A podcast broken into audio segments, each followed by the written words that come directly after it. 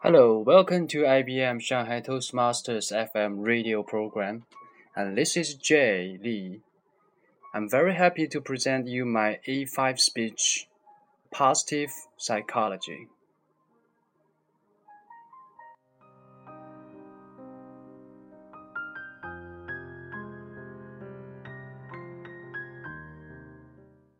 Positive Psychology. Are you happy? Relax, I'm not from CCTV.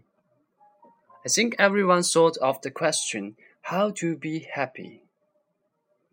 Well, I'm not going to answer this complicated question in such a short speech. But I'm going to introduce one thing that can bring more happiness to you. Today, I'm going to talk about psychology. More specifically, positive psychology.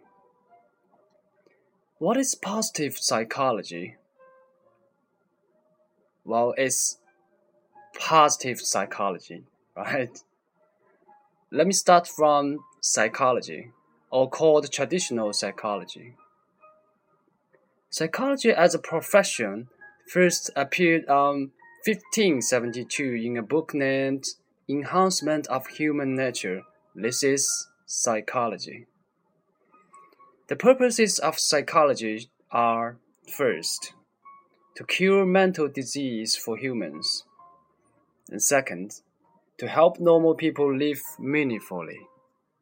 And last purpose, main purpose, is to discover and develop exceptional talents.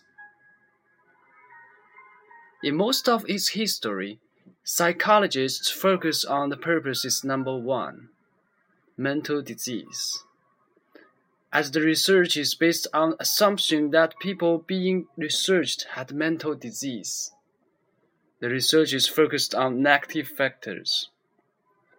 And the most famous method of traditional psychology is Freud's mental analysis to mental patients.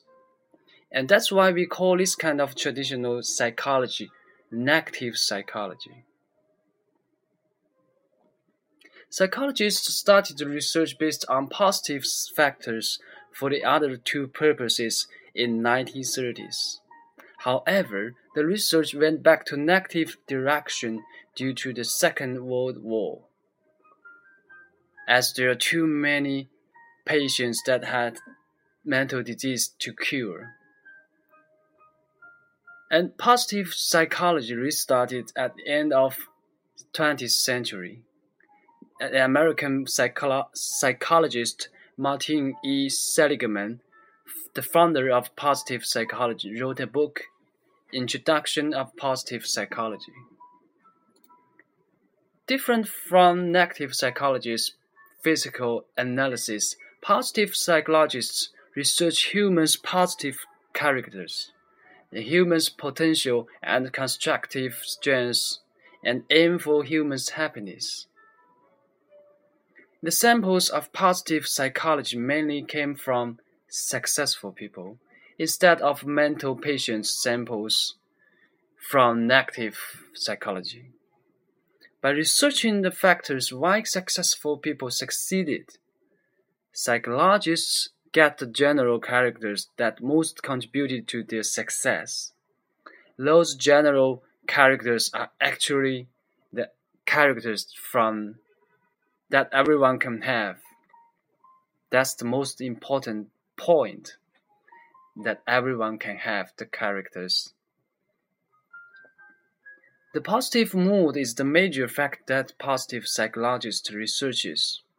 Positive psychologists propose to research individuals' positive moods to their past, now, and future. To past, it focuses on experience of satisfaction, and to now it focuses on experience of happiness, and to future it focuses on experience of optimism and hope. It says once one has positive personality from his or her positive experience, he or she can take more effective actions and therefore can easier to be happy. And the second factor that positive psychology researches is environment. It suggests that environment plays a very important role in people's growth. This is very important in education, especially for young kids. The fam- family's impacts kids' action mood very much. So having a happy family is important to one kid. By researching individuals' positive moves and how positive environments impact people's future growth, positive psychology helps people find meaningful way of lives and find their potential talents. And as a fan of psychology, I myself tried reading several psycholo psychology books, both negative and positive psychology. For negative psychology books, I found it's very difficult to understand as there are too many technical terms that hard to follow. But for positive psychology books, they are quite readable for normal people like me. There are not many technical terms, but many examples and stories around us, around the normal people. I think every normal person like you and me deserves and can live a life, happy life. Be a positive person with positive personality can help you get it faster. I encourage you, especially if you like reading, I encourage you to read some positive psychology books because it can help you First, discover your own potential talent, and second, know how to live a meaningful life. I know some of the books. If you need more information, you can talk to me. Thank you. And again, this is Jay Lee from IBM Shanghai Toastmasters Club. Come to our meeting in IBM Shanghai office every Tuesday from 7 p.m. to 9 p.m and you can listen to our radio every week. Thanks and goodbye.